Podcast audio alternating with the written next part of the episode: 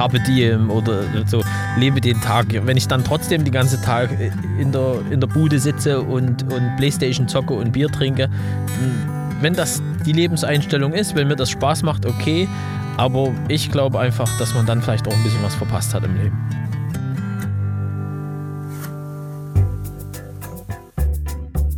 Zack. Herzlich willkommen bei Das Ziel ist im Weg.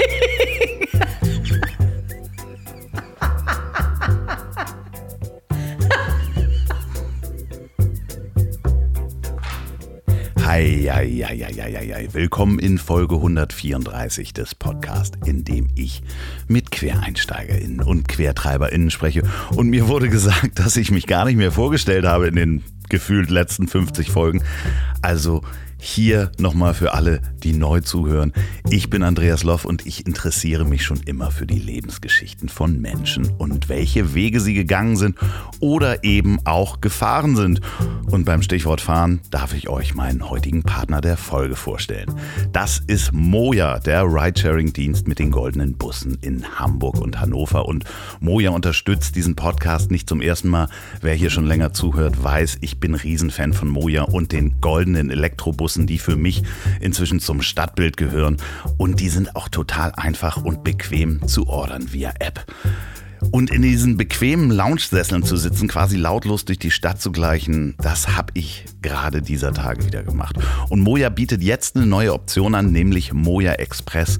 Damit man schnell an alle seine Ziele kommt, kann man das bei der Buchung jetzt als Option schon auswählen. Weiterhin wird die Fahrt mit den anderen Fahrgästen geteilt, das ist ja die Idee. Allerdings plant Moja die Expressroute so, dass das Ziel auf noch direkterem Wege erreicht wird. Und das hat viele Vorteile. Das Zeitfenster für die Ankunftszeit ist kürzer kürzer. Und für kurze Laufwege wählt Moja immer einen der nächsten Haltepunkte und man sieht die Haltepunkte schon bei der Buchung.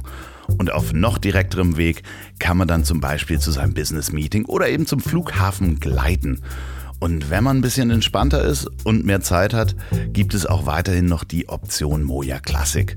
Da profitiert man dann von den günstigeren Preisen. Einfach über die Moja App buchen und bezahlen. Falls ihr die App noch nicht habt, geht mal in euren App Store oder auf moja.io. Das packe ich natürlich auch nochmal in die Folgenbeschreibung und auf ponywurst.com. Vielen, vielen Dank, Moja, für die Unterstützung dieser Folge. So, mein heutiger Gast ist ein echter Tatortreiniger. Und nicht irgendein Tatortreiniger, sondern Thomas Kund, der echte Tatortreiniger und Bestsellerautor. Ich war erstaunt, wie er in diesen Beruf, naja, reingerutscht ist und fasziniert, wie stabil mein Magen sowohl beim Lesen des Buches als auch im direkten Gespräch war. Wenn man sich den Tod rein aus der physikalischen Brille anguckt, dann hilft das sehr. Thomas, das hat sehr, sehr viel Spaß gemacht. Komm jederzeit wieder. Und für euch da draußen, jetzt Schutzanzug anziehen, Handschuhe und Gesichtsmaske auf. Wir gehen rein. Viel Spaß beim Durchhören. Mein heutiger Gast ist in seinen jetzigen Beruf quasi hineingestolpert. Er war Finanzberater und hat in einem unbedachten Moment einfach Ja gesagt. Und dann kam der Anruf von der Kriminalpolizei. Heute ist er einer der bekanntesten Tatortreiniger Deutschlands. Bei mir ist Thomas Kund. Hallo, ich grüße dich. Ich habe gleich mal eine Frage. Wie mache ich diesen Teppich sauber, wenn hier jemand gestorben ist? Oh, das kommt natürlich darauf an, wie ähm, extrem der sozusagen von seinem vorzeitigen Recht des Ablebens Gebrauch gemacht hat.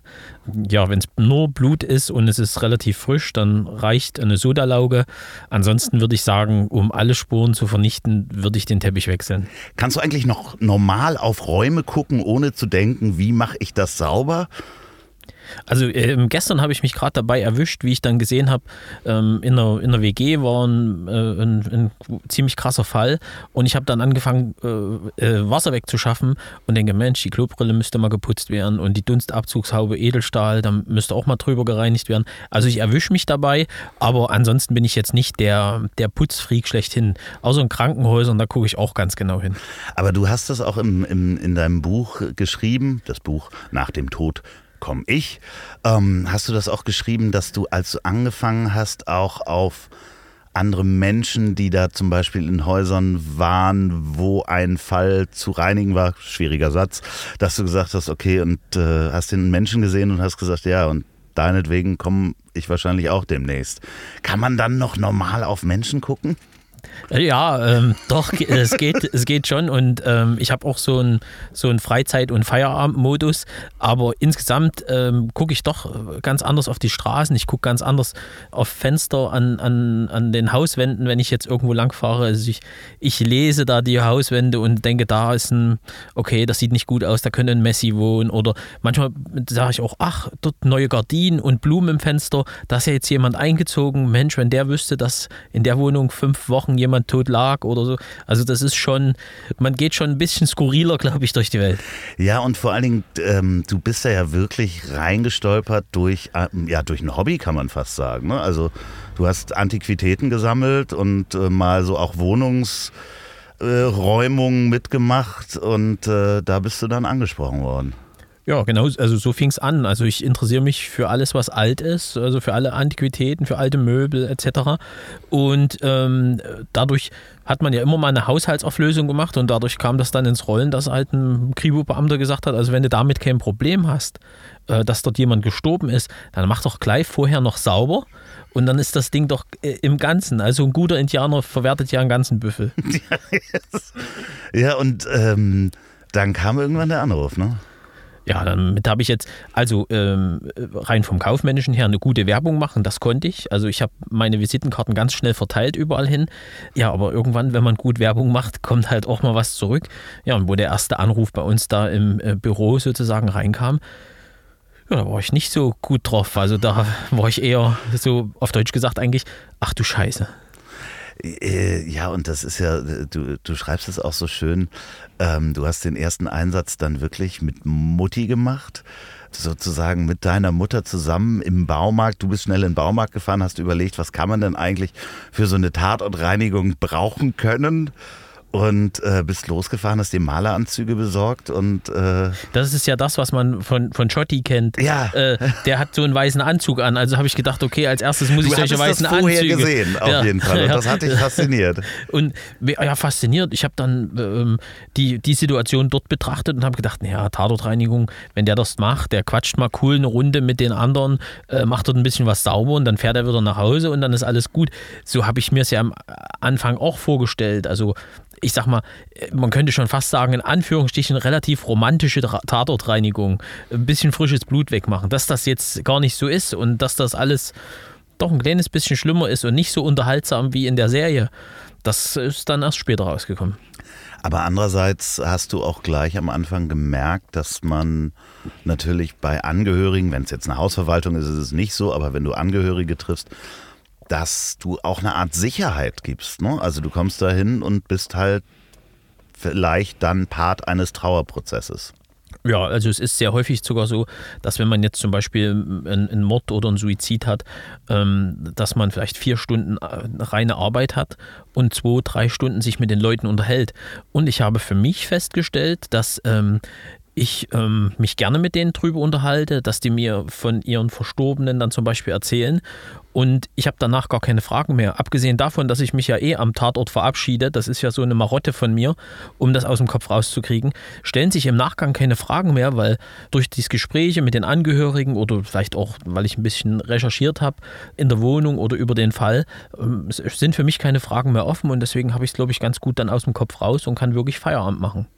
Ja, weil du natürlich auch die biologische Fragen haben sich dann ja auch alle schon gestellt in dem, was du äh, da säuberst. Ihr macht natürlich auch Wohnungsentrümpelungen auch immer noch. Das ist ja Teil des Ganzen, dein genau. Leben aufzuräumen. Genau. Ein, ein Leben eigentlich aufzuräumen und es ist manchmal halt auch ich sag mal, ein Leben auszulöschen, weil mhm. ähm, äh, das, was wir wegwerfen und das, was wir vielleicht entsorgen und so weiter, ähm, das war vielleicht ein ganz wertvolles Detail eines Lebens. Und wo wir sagen, das ist Nippes, äh, das, das schmeißen wir weg. Das war eine ganz wichtige Erinnerung, ein riesiger ideeller Wert, der gab. Das war vielleicht äh, gekauft beim Heiratsantrag oder äh, es hat einen schönen Urlaubsmoment gegeben oder irgendwas. Und wir werfen es halt weg und wir löschen dort eigentlich noch ein zweites Mal ein Leben Leben aus. Und das muss einem auch bewusst sein, dass, das, dass man das trotzdem mit, mit viel Anstand und Respekt machen muss. Ist das dann, dann so, ähm, ich hatte mal mit einem, selber mit einem Entrümpler sozusagen äh, zu tun hier in Hamburg. Ich hatte mal so einen vollgemüllten Keller, weil ich, ich einfach mein Leben nicht im Griff hatte. Und da waren halt sehr viele Kartons drin, die ich einfach immer nur in diesen Keller geschmissen habe, immer wenn ich, weil die Papiertonne so weit weg war. Warum rechtfertige ich mich eigentlich? Der Klassiker, der Genau. Klassiker, keine Zeit. Keine Zeit. Und dann hab ich, ähm, stand ich an der äh, Ampel neben einem Wagen, da stand drauf Günther entrümpelt. Und eine Telefonnummer. Und dann habe ich den angerufen und der hat auch mir erzählt, dass er auch Wohnungsauflösung macht. Das heißt, er kauft quasi den Inhalt der Wohnung. Da geht man einmal durch, verhandelt, was da ist. Und dann ist das so eine Art Schatzsuche für ihn, sagt er. Weil es kann eben sein, dass man drei Tonnen Bücher kauft äh, und die dann irgendwie ins Antiquariat bringt, wenn sie nicht nach Leiche riechen. Aber es kann eben auch sein, dass in einem dieser Bücher zwischen den Seiten noch äh, äh, 2000 im Idealfall Euro sind. Es sind aber auch manchmal noch D-Mark. Ist das auch bei euch so, dass ihr dann beim Entrümpelungsservice quasi dann den Nachlass kaufen müsst oder? Also es ist, ist so immer unterschiedlich. Ähm, äh, es gibt auch Wohnungen, die wir übernehmen, äh, wo, wo kein Todesfall war und den beräumen.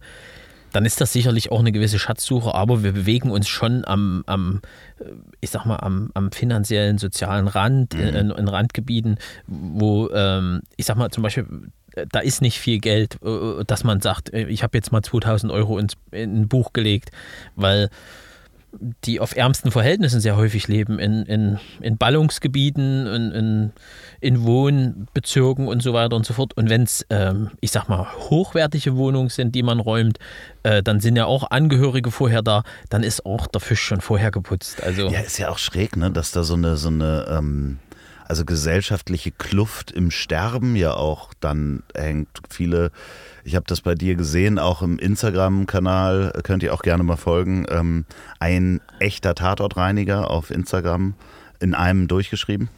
Ähm, da sind ja viele Menschen, die sehr einsam und verarmt und vermüllt sterben, die man dann lange nicht findet, wahrscheinlich. Ähm, Ja, das, das ist wirklich so. Und das ist ein, ich denke, auch ein großes gesellschaftliches Problem. Ähm, ich habe gestern gerade gehört oder heute, ähm, die Gorch Fock ist jetzt restauriert und fertig. Und ähm, die Verteidigungsministerin hat gesagt, wir sind eins der reichsten Länder der Welt, wir können uns das leisten, ein Schiff für 100, äh, 100 Millionen mal zu sanieren. Und da habe ich mir so gedacht, ja, aber auf der anderen Seite verhungern Leute oder suchen Rentner Pfandflaschen. Wir sind in einer sehr großen, also es ist eine sehr große äh, Spanne dazwischen, zwischen arm und reich. Und ähm, es gibt sehr viele ähm, äh, Verlierer äh, im Ost wie West. Also im, im Osten sind es zum Beispiel sehr viele Wendeopfer, die äh, Diplom-Ingenieure, Professoren, Doktoren waren, in großen Betrieben gearbeitet hatten. Ähm, äh, sehr intelligente Menschen. Und danach wurde der Betrieb geschlossen und äh, ja, für den einen Job bist du zu alt, für den anderen zu überqualifiziert. Also bist du irgendwann arbeitslos, dann kam Hartz IV. Ja, dann, ja, wenn das Geld nicht mehr reicht, dann gibt es auch Beziehungsprobleme und äh, Differenzen. Dann trennt man sich, die Ken Kinder wenden sich ab, weil der Mann fängt vielleicht an mit Trinken. Und dann ist das so eine Negativspirale, die einfach immer weitergeht. Und irgendwann stirbt man einsam alleine in seiner Wohnung und wird erst nach ein paar Wochen gefunden, weil es doch komisch riecht oder weil nach ein paar Wochen äh, das umschwappt und auf einmal Maden im Treppenhaus sind oder viele Fliegen und dass es dann erst auffällt. Und vorher fällt es einfach nicht auf und ja, das ist sehr traurig. Ja, und vor allen Dingen, das ist ja teilweise mehr als ein paar Wochen. Also ich habe in einem Fall in deinem Buch gelesen, das waren dann, war dann über ein Jahr, wo es auch niemand gemerkt hat, weil, ich will jetzt nicht das Buch spoilern, aber äh, weil der Mann halt sehr penibel auch mit seiner Wohnungstür umgegangen ist und alle Dichtungen dieser Welt dazwischen gepackt hat, dass man eben das auch im Treppenhaus nicht gerochen hat. Ne? Genau, und das ist ja das, was ich auch sehr äh, oder sehr oft sogar sage. Ähm, ich würde nie behaupten, ich habe schon alles gesehen, weil die nächste Tür, die ich öffne, die wird mir Gegenteil, äh, das, definitiv das Gegenteil beweisen. Und ähm, ich werde auch häufig eben dann gefragt, wie ist das, der, der Tatortreiniger, die Serie, passt das, äh, wie ist denn das? Abgesehen von verschiedenen Situationen, dass es halt dort immer frisch ist und, und äh, abends ist alles fertig und so weiter und so fort. Ähm, alles, was dort passiert, kann dort genauso passieren. Also kann mir genauso passieren. Das ist eben der Typ, äh, von dem du jetzt gerade gesprochen hast, das ist das beste Beispiel. Ja, das, ähm, wirklich, wirklich faszinierend. Und du, du schreibst dann ja auch, das konnte ich mir fast gar nicht vorstellen, dadurch, dass wenn jemand stirbt und dieser Fliegenbefall dann kommt in diesen Fliegenzyklen, die ja auch Dr. Marc Benecke schon des Öfteren erklärt hat, dass man dann teilweise in Wohnungen kommt und ich habe ja auch die Bilder auf Instagram gesehen, wo dann wirklich äh, bis zu 50 Zentimeter Fliegen einfach in einem Zyklus sich aufeinander gelegt haben zum Sterben neben der Leiche und man da wirklich erstmal durch Fliegenberge durch muss. Zum Beispiel, also das, und dann muss man wirklich dazu sagen, wir zeigen ja maximal 15 bis 20 Prozent unserer Fälle, unserer tagtäglichen bei Instagram, weil wir gar nicht, manche Fälle gar nicht zeigen können und auch nicht wollen. Also es hat natürlich auch was mit Pietät zu tun. Ähm, das ist immer so eine Gratwanderung und ich versuche das oder denke, ich habe das ganz gut im Griff, aber ähm, es ist tatsächlich so, dass es, wenn, wenn das, wenn, wenn der Zyklus einmal losgeht, ähm, aus 5000, also eine, eine Fliege legt 5000 Eier, daraus werden 5000 Fliegen, die legen wieder 5000 Eier und so wird das halt immer mehr und immer mehr. Es ist ähm, die, dieses, was du gerade sagtest, äh, ich weiß nicht, was hinter der nächsten Tür ist. War das dann auch die äh, Faszination nach deinem ersten Fall, in Anführungsstrichen erster Fall, ähm, äh, dass du äh, ja da erstmal noch mal eine Zeit gebraucht hast, um zu sagen, ich mache das jetzt nochmal und ich will, werde das als Beruf äh, zu mir nehmen. War das auch ein Teil des, in Anführungsstrichen, Kicks? Ich mache so Hasenohren, die ihr nicht sehen könnt danach äh, war für mich vollkommen klar, das machst du nie wieder. Das, mhm. Also ähm, ich glaube, das ist ähnlich wie ein Bungee-Sprung oder äh, man könnte es vielleicht auch mit der Geburt eines Kindes vergleichen, dass die Frauen nach einer Geburt sagen, nie wieder. Und nach einem halben Jahr sagen sie, naja, aber noch ein kleines Mädchen wäre schon super. So. Also der Kick kommt wieder. Braucht man den dann? Äh, äh, ist die Frage da. Ich glaube, da ist vielleicht auch die, also zur Geburt vielleicht das macht man dann ja, wenn man es ein zweites Mal gemacht hat, sagt man nicht, ja, dann mache ich jetzt gleich noch ein drittes noch hinterher. Und mache ich mir das zum Beruf. Beim Bungee-Springen, Fallschirmspringen äh, äh, verstehe ich das noch, dass man dann irgendwann sagt, ja, okay, ja, das brauche ich jetzt jeden Tag. Aber dann wirklich sich zu entscheiden, zu sagen, okay, ich gebe jetzt hier den sicheren Job auf als Finanzberater und mach das. Also ähm, in mir drin war eher, ich sag mal, eine Veränderung, ein Streben nach Veränderung und ähm, so, ein, so ein Aufbruch und das war auch keine immer äh, einfache Zeit. Also äh, da ging es finanziell auch hoch und runter dann und, und ähm, da gehört schon viel Mut dazu, das nochmal zu machen, glaube ich. Und ähm, ja, aber trotzdem war es irgendwie dann eine gewisse Faszination. Dann dieses ähm, das kannst du steigern, das kannst du besser machen, da kannst du dich qualifizieren und so. Das war sehr interessant ähm, und, und eine Herausforderung an sich.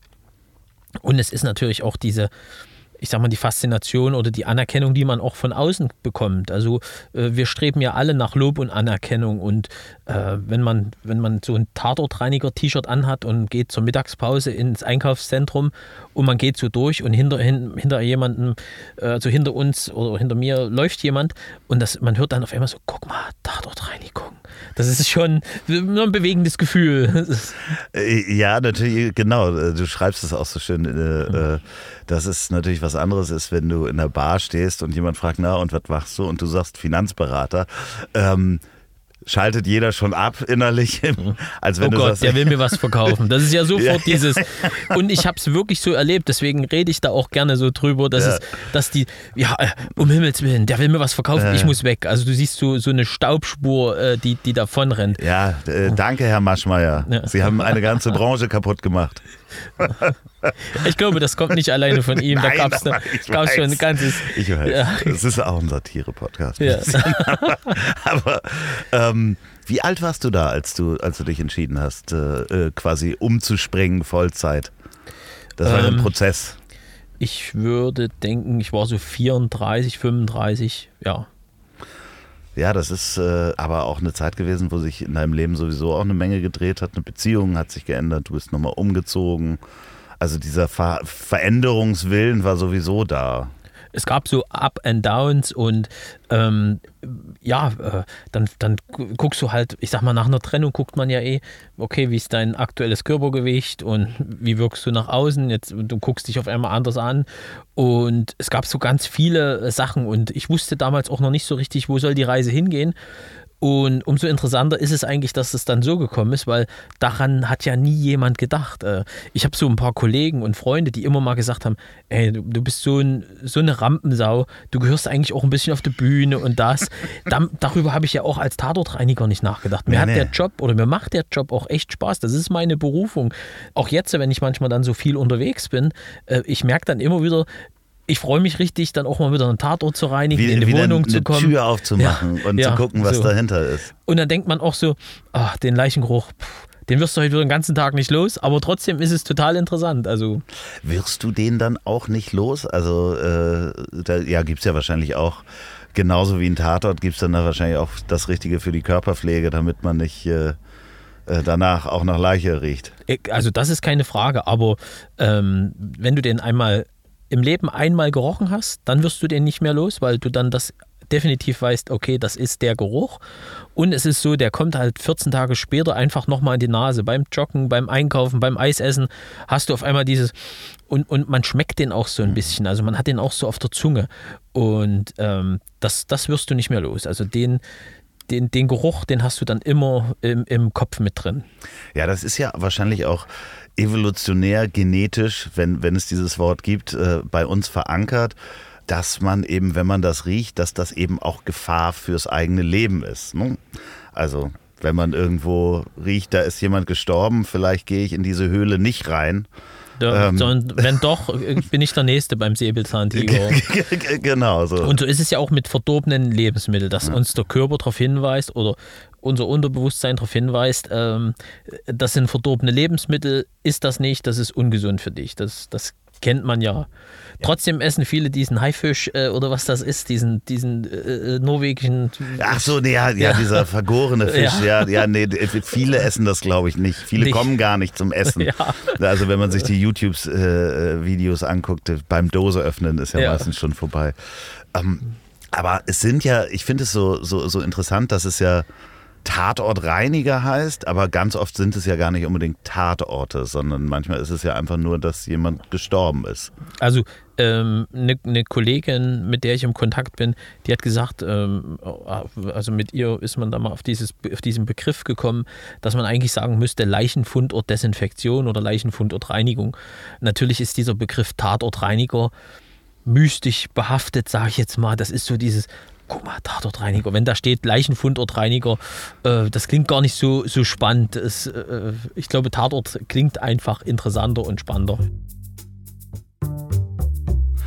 Und was auch immer spannend ist, ist das Stöbern auf Audible, denn diese Folge wird auch präsentiert von Audible. Und da gibt es nicht nur das Hörbuch von Thomas, Nach dem Tod komm ich, gelesen von Tietje Mierendorf, sondern Audible hat auch exklusive Hörbücher, wie zum Beispiel das Audible Original Hörbuch von Jochen Schweizer. Und das fand ich so interessant, das ist keine Autobiografie, das Buch Die Begegnung, eine Geschichte über den Weg zum selbstbestimmten Leben, ist auch ein bisschen fiktional. In einer stürmischen Dezembernacht werden zwei ungewöhnliche Männer vom Schicksal zusammengeführt. In einer einsamen Holzhütte in den Wäldern von Norwegen trifft ein spiritueller Krieger auf einen jungen Ausreißer. Zwei Männer, die auf der Suche sind. Auf der Suche nach dem Sinn des Lebens, auf der Suche nach Wahrhaftigkeit des Augenblicks und nicht zuletzt auf der Suche nach sich selbst. In ihrem ungewöhnlichen Aufeinandertreffen lernen sie beide voneinander, was die Reise, die wir unser Leben nennen, wirklich ausmacht. Realität und Fiktion verweben sich zu einer spannenden Sinnsuche und ermöglichen ein tiefes Verstehen, wie ein Leben ohne Angst und in Freiheit möglich ist. Jochen Schweizer sagt dazu, jeder kann nicht alles erreichen, aber ein jeder kann höher hinaus. Es ist für jeden Menschen möglich, ein Stück freier und selbstbestimmter zu leben, als er es gerade tut. Man kann aus jeder Situation lernen und an Herausforderungen wachsen, wenn man sich die dafür erforderliche Geisteshaltung aneignet. Die Begegnung heißt das Buch von Jochen Schweizer, ein Audible Original Hörbuch.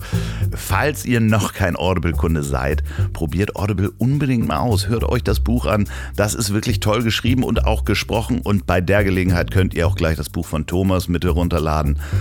Mit dem und dem Tod geht's jetzt weiter. Hat in Deutschland auch eine lange Tradition. Ja. Tatort äh, äh, bewegt ganz viel. Man kann das nicht richtig als Lehrberuf lernen. Nein, sicherlich ein paar Grundqualifikationen sind bestimmt nicht schlecht, aber es gibt das nicht als Ausbildungsberuf, dass man sagen kann, also das ist das, jetzt, wenn du den Beruf so gelernt hast, dann bist du top. Ich bin äh, zutiefst davon überzeugt, dass man äh, ein Desinfektor äh, sein sollte, also dass man sich mit der Systematik auseinandergesetzt haben muss, was es für, für Belastung gibt. Also Keimbelastung, wir haben Keime, wir haben Viren, wir haben behüllte und unbehüllte Viren. Jetzt mit Corona ist es zumindest ein kleiner, kleines äh, Begrifflichkeit und es gibt aber eben auch noch Spuren und, und äh, ähm, Pilze und so weiter und so fort. Das kann man richtig lernen, Desinfektor. Ne? Da Genau. gibt es dann Lehrgänge äh, für, das ist auch gerade für Genau. Krankenhäuser und medizinische Einrichtungen. Ähm, gibt es dann sowas wie ein, naja, äh, Arbeitssicherheitsbeauftragten äh, sozusagen. Genau, Hygienefachkräfte und Genau. ähm, Desinfektoren. Und dann gibt es natürlich auch, und das habe ich auch äh, äh, gleich fachinteressiert, weil ich mich natürlich auch für, für so Maschinen interessiere. Wir sitzen hier in einer Maschine drin oder in einem Auto. Ähm, diesen, Mega cool. Also ich Ja. bin beeindruckt. diese- Wir können öfters miteinander reden. diese Dampfmaschine beziehungsweise diesen Dampfdesinfektor, den du dir da gleich am Anfang zugelegt hast, der wirklich, der kommt erst mal rein in die Wohnung, der wird angestellt, da ist ein Wasser-Chemie-Gemisch drin. Genau, also d- da drin ist ähm, Wasserstoffperoxid. Ja. Und äh, das ist eigentlich, also wir kennen es vom Blondieren äh, beim Friseur. Als wir das in den 90ern noch alle gemacht haben. Ja, äh, genau. Ähm, und ähm, das, das Mittel ist halt desinfizierend, das hat eine desinfizierende Wirkung und das wird in den Raum reingesprüht. Man muss sich vorstellen, das ist im 5-μ-Bereich, also äh, die Tröpfchen, die da rausgepustet werden aus diesem, aus diesem Ventil, aus, dem, aus der Düse, äh, die sind hundertmal feiner wie ein Haar und deswegen fangen die an, in dem Raum zu schweben und benetzen halt alle Oberflächen und damit haben wir eine Oberflächendesinfektion und eine Raumluftdesinfektion. Nichtsdestotrotz äh, ziehen wir uns trotzdem Schutzanzug an und Maske und Brille, weil das ja wichtig ist. Aber wir haben zumindest eine Keimreduzierung und äh, alles, was reduziert ist, ist besser als gar nicht. Und du sagtest ja auch, dass das äh, sogar hinter Bilder geht und wirklich, weil es in jede Lücke, wo Luft durchkommt, äh, sich halt hinbewegt, weil der, der Dampf natürlich durch Hitze aufsteigt und dann, wenn er abkühlt, auch dann in Ja, jede das Ritze ist gar, sozusagen. gar kein Dampf, äh, es ist wirklich ein Kaltvernebelungsverfahren. Ah, aber, aber dadurch, dass dieses in diesem 5-μ-Bereich wir uns da bewegen, schweben die Teilchen im Raum und durch die Aerosole bewegt sich das und kommt halt überall hin, weil, äh, wie gesagt, 100 mal feiner wie ein Haar, da kann der Spalt noch so gering sein, äh, das Mittel kommt dahin und das Interessante ist, wenn man dann diese Teststäbchen wirklich auslegt, dann, dass man dann den Effekt hat, Tatsache, hier war es auch und das ist, war für mich damals äh, beeindruckend und ähm, ist auch jetzt in, in der täglichen Arbeit immer wieder. Das heißt, ihr macht die Tür auf, guckt mal einmal, was haben wir hier, dann wird die Maschine reingezogen, erstmal auf Start gedrückt, dann geht man erstmal eine Stunde irgendwo hin. Dann kann man das Equipment schon vorbereiten und so weiter und so fort, dass man sozusagen schon alles meistens hochträgt. Also es ist immer äh, Viel äh, fünfte Etage Tatortreiniger Parterre ist irgendwie äh, fast Standard. Also ist sehr selten, dass es weiter unten ist, aber irgendwie erwischt es mich da äh, oder uns immer. Es wird immer sehr hoch gestorben Ja, sozusagen. ja genau. So, und ähm, ja, dann bereitet man ein paar Sachen vor, dann kann man, ja, alles, was, was zu tun ist, schon vorbereiten. Das geht, das, die Zeit ist so schnell rum und dann geht man rein und kann dann starten mit der Arbeit. Das heißt, man zieht sich seinen Schutzanzug an, klebt sich seine, nochmal die Socken, hätte ich beinahe gesagt, diese Überzieher an, also wirklich alles dicht machen, damit ihr auch nicht äh, kontaminiert wird, weil das teilweise ja krank machen kann. Also wenn eine, wenn ein Verstorbener oder eine Leiche länger liegt, dann haben wir wirklich mit Schimmelpilzen und so zu tun. Ansonsten jetzt von einer Leiche an sich geht jetzt kein Leichengift aus oder Ja, so. schönes dieses- Wort, da musste ich in Ja. meine Kindheit zurückdenken. Ja. Äh, Und ich weiß nicht, ob du das auch hattest, wenn man das Wort Leichengift kannte ich aus meiner Kindheit, wenn man irgendwie einen toten Vogel oder sowas angefasst Ja. hat, dass irgendjemand gesagt hat, oh, wasch dir schnell die Hände, da ist Leichengift, hast du dann an den Händen. Ja, das ist so die. äh, Also, man weiß ja nicht, was von einem toten Vogel ausgeht, aber an sich jetzt, dass man sagt, also von einer Leiche, da kann ich jetzt sofort sterben, weil ich die angefasst habe oder so, das ist Quatsch. Die Ja, aber Polizei hattest du das auch als kind, kind, dass du dieses, den Begriff schon kanntest? Ja, na klar, den, ich glaube, den trägt das ganze Leben und ähm, ich glaube auch, man hat ja eine gewisse gewisse Angst vorm Tod und deswegen auch Angst vor einer Leiche. Äh, äh, und das, das kommt bestimmt schon aus Jahrhunderten, dass das so ist. Die, diese Tatsache, dass man sagt, Leichengift und. Aber das gibt es eigentlich gar nicht Nee. richtig. Als, Nee. als es ist jetzt kein Biolo wirklicher, fundierter Biologe. Es, ist, es gibt nicht das Leichengift, Nee, genau. sondern das ist so die Summe aus allem, was Genau. aus verdorbenem Fleisch. Ich kann mir natürlich auch vorstellen, wenn jetzt ein Verstorbener zum Beispiel länger lag, äh, äh, ganz früher oder so, und dann ist da Flüssigkeit ausgetreten, dass die dann gesagt haben, um Himmels Willen, Leichengift und so. So ist ja auch dieses, äh, äh, diese Begrifflichkeit Leichenbrand. Äh, das ist einmal, dass man sagt, okay, das ist dieser Fleck und der sieht ja auch so ein bisschen dunkel aus. Und im Mittelalter wurde halt gesagt, ja, das ist deswegen, weil der Teufel den geholt hat, deswegen ist die Stelle verbrannt. So, also, das ist einfach, ja, Ja, äh, ja, ja, ich meine, früher haben die Menschen, das ist äh, ganz liebe Grüße an die Kollegen von Geschichten aus der Geschichte. Ähm, da habe ich neulich eine, eine Podcast-Folge gehört über, über die Nacht und äh, den Schlaf, also wie das früher war. Und die haben ähm, früher gedacht, dass vom Mond giftige Dämpfe austreten. Deswegen wird man krank, wenn man nachts nicht die Fenster zumacht. okay. Also, also Wahnsinn. Und dann sind sie noch kränker geworden, weil sie halt keine Lüftung hatten und mit zehn Leuten in einem Raum geschlafen haben. Aber ich glaube, äh, so ein bisschen Aberglaube ist ja heute auch noch äh, äh, da. Es gibt viele Fußballspieler oder Trainer, die gewissen Aberglauben haben. Oder selbst ich habe so zwei, drei Ticks, wo man sagt, das ist eigentlich Quatsch, aber irgendwie macht man es trotzdem. Und das ist ja zum Beispiel auch dieses äh, dass ich, wenn ich zum, für, für Angehörige einen Tatort reinige, dass die sehr häufig zu mir sagen, würden Sie bitte die Fenster aufmachen, wir möchten, dass unser Verstorbener gehen kann. Ich habe jetzt mit einer Altenpflegerin gesprochen und die hat gesagt, das ist tatsächlich auch so, dass die Angehörigen das auch sehr häufig ansprechen im Altersheim. Und ja, da ein bisschen Aberglaube ist, glaube ich, immer mit Du- verankert Und du verabschiedest dich auch immer noch, ne? Ich verabschiede mich, also ich, ich sag dann oder denk, je nachdem wie die Situation ist, so äh, mein Job ist getan, ich bin der Tatortreiniger, ähm, ich habe heute hier sauber gemacht, äh, warum auch immer Sie das getan haben zum Beispiel. Äh, ich wünsche Ihnen eine gute Reise, ich verabschiede mich, machen Sie es gut. Machst du das laut oder im Kopf? Mach so, mal so, je nachdem, wie ich gerade Bock habe. Also auch wenn jemand dabei ist, stört mich das nicht. Äh, äh, auch wenn die dann sagen, Mensch, das war aber skurril. Ich habe es damit aus dem Kopf und mir geht es damit gut. Ja, es, es ist natürlich auch ähm, interessant. Interessanterweise habe ich angefangen, das Buch zu lesen und äh, hatte überlegt, ob ich, ich hatte auch Hunger, ähm, ob ich währenddessen was essen kann. Ich finde das wirklich sehr, sehr schön geschrieben. Ich konnte währenddessen essen, weil es wirklich auf eine, ja, wunderbar ja, bekömmlich ist vielleicht jetzt die falsche. Doch, die Worte sind bekömmlich geschrieben. Doch, äh, selbst wenn der Inhalt eigentlich Ekel hervorrufen sollte, auch wenn man dann jetzt Teile, ich will es nicht spoilern, Teile von, von den Menschen auch noch findet, die man, ähm, die eigentlich ja schon abtransportiert sind. Also du siehst ja eigentlich in der Regel die Leiche nicht. Au- Außer Also- in Stücken. Mittlerweile ist es doch so, dass ich sehr häufig äh, mit da bin. Einmal, wenn die Verwaltung anrufen und sagen, wir haben den Verdacht und dann bin ich bei der Öffnung mit dabei. Oder ähm, es ruft mich auch direkt die Polizei an und sagt, okay, wir haben die und die Situation, bevor wir versiegeln, wäre es ganz gut, wenn sie was machen. Ich finde sogar, das ist extrem wichtig. Mich hat vor zwei Tagen jemand angeschrieben, ähm, äh, weil die Situation dort zum Beispiel so war, dass jemand verstorben ist im Haus und dann äh, lag der länger. Äh, irgendwann wird das festgestellt, dann kommt die Polizei, holt den Leichnam ab, äh, also die Ermittlungen beginnen, der Leichnam wird abgeholt, die Ermittlungen sind abgeschlossen.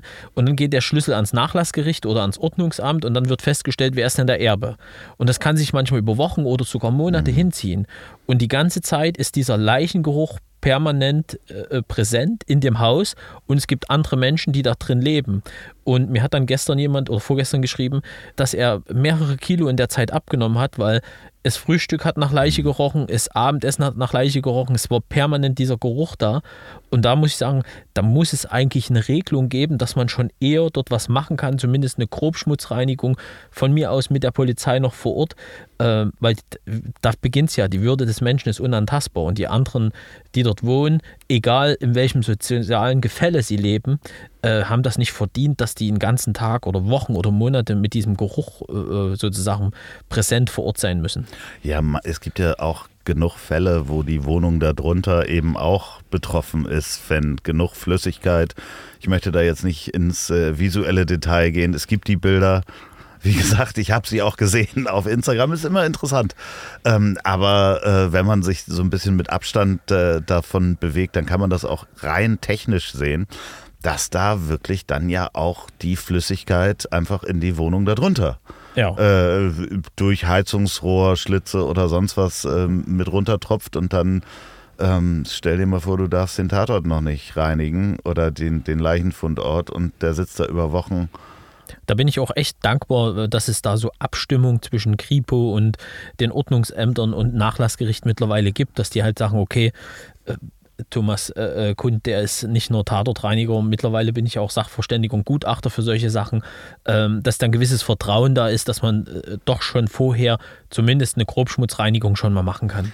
Du hast inzwischen zehn Angestellte, dein ehemaliger Chef äh, äh arbeitet bei dir ähm, mit dir? Mit mir. Also ja. wir, wir, sind gemeinsam äh, äh, Inhaber und Geschäftsführer. Der eigentlich aus der Finanzberatung kommt. ja, genau. Und ja, ist gut, wenn man einen guten Kaufmann äh, mit an Bord hat. Ich bin da dankbar. Äh, genauso, weil du das mit dem Buch angesprochen hast. Äh, ähm, Tarkan. Ich, ich bin dankbar über Tagan, also Tagan Bakshi, mit dem ich das Ganze geschrieben habe. Der konnte manchmal auch nicht essen. Ich habe gefrühstückt und habe ihm von der Leichenschmatze erzählt mhm. und, äh, und er hat äh, kein Bissen hintergekriegt, hat gesagt, oh Thomas, jetzt hast du mir wieder heute den Tag versüßt. Äh. Und dann habe ich gesagt, so süß wie Leichengift, äh, wie Leichengeruch und dann haben wir halt, ja, also äh, der wie, musste Wie seid ihr zusammengekommen, wenn ich mal fragen darf? Eigentlich ganz äh, äh, cleverer Schachzug. Ähm, und zwar äh, der Hendrik, der die Tour für mich managt und der das alles organisiert, äh, der macht das auch für Tarkan und der hat gedacht, eigentlich eine gute Kombination und hat das ähm, so ein bisschen so ein bisschen eingetüftelt eigentlich. Und dann haben wir uns kennengelernt und haben, äh, dann hat Tagan gesagt, na, wenn hier einer ein Buch über Thomas schreibt, na, dann bin ich das. Und so kam das halt zustande. Das heißt, du hast äh, vorher schon Live-Termine gehabt, äh, wo du, wo du erzählt hast darüber, genau. über dein Leben als Tatortreiniger.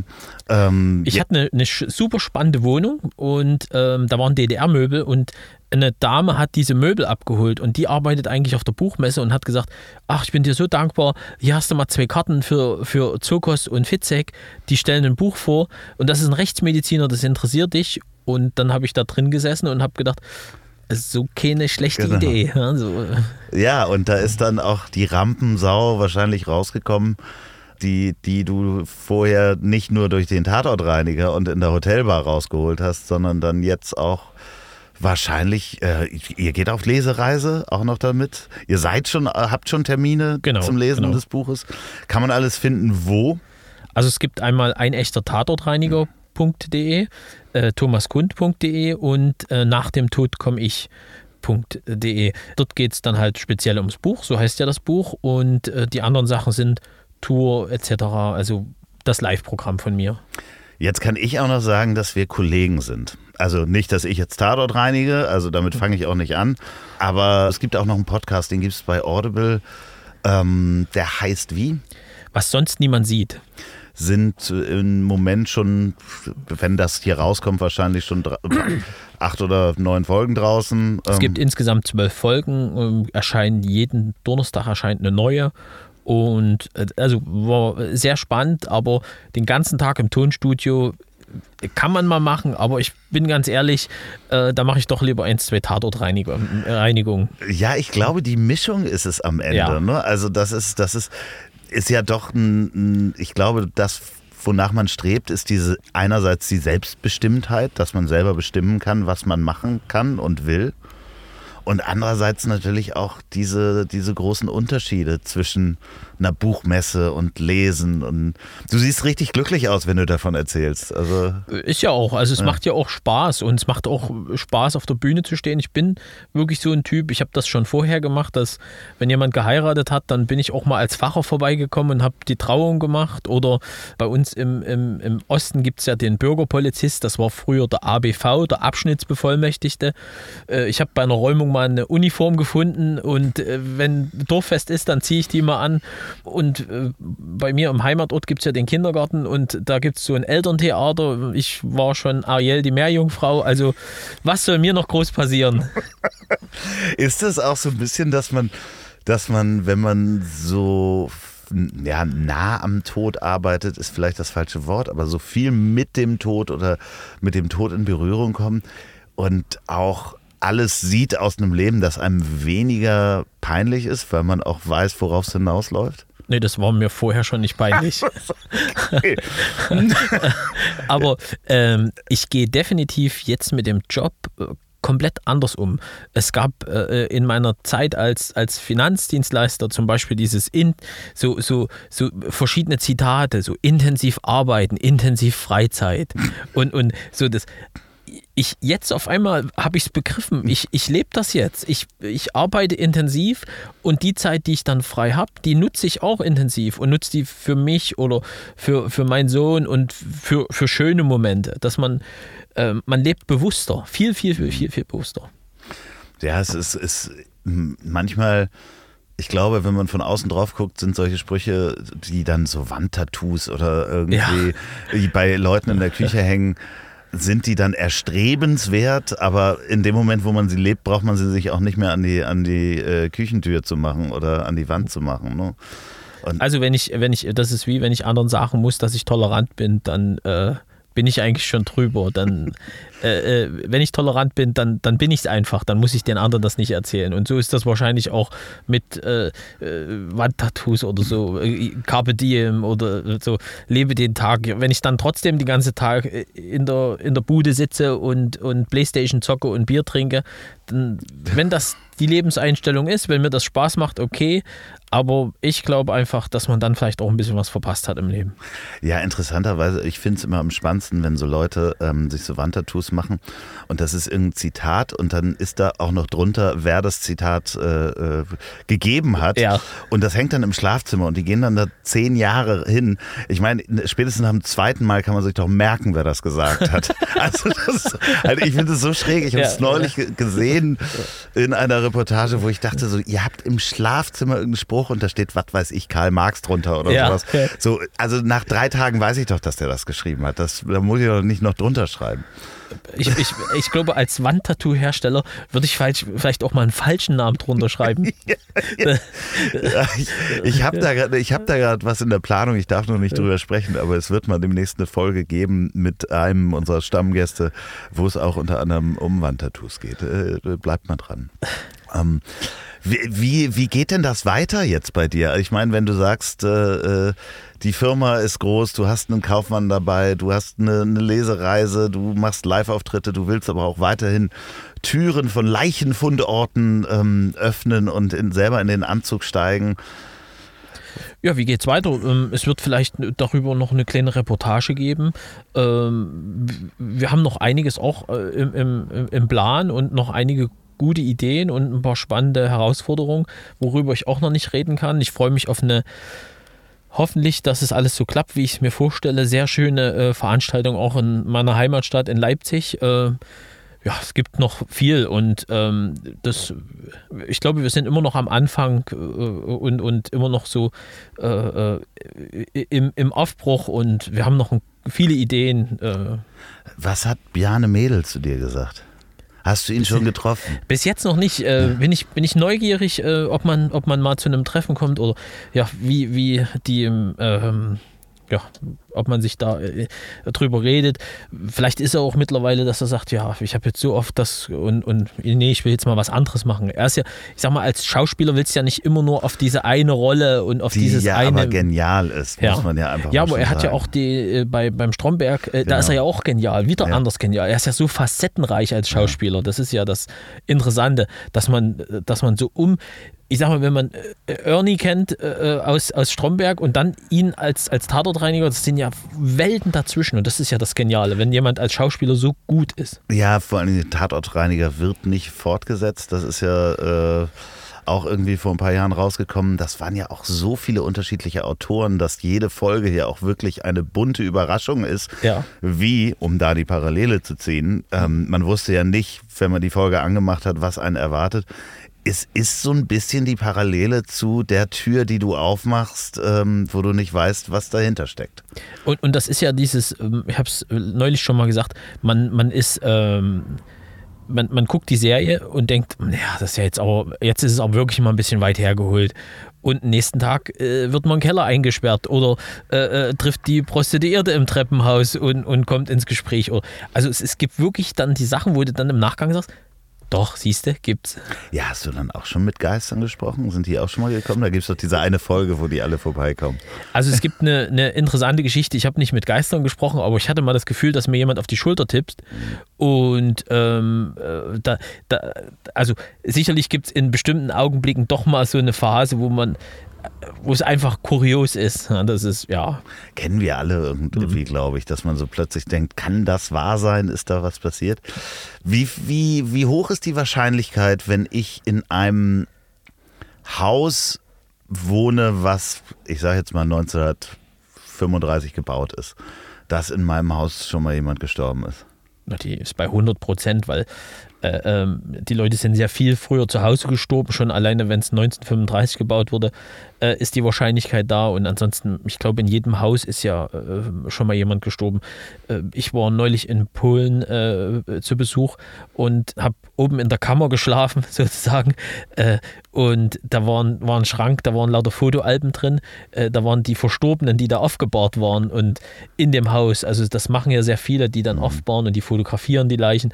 Und da waren die ganzen Fotos und das ist ja äh, völliger Wahnsinn. Bei mir im Heimatort gibt es zum Beispiel ein großes Schloss und ich habe den Eigentümer vor 10, 15 Jahren, als der dann wieder eingezogen ist in das Schloss, äh, habe ich den gefragt, Mensch, so ein riesen Gemäuer, so ein altes Haus, wenn Sie hier ganz alleine drin schlafen, haben Sie da nicht ein bisschen Angst?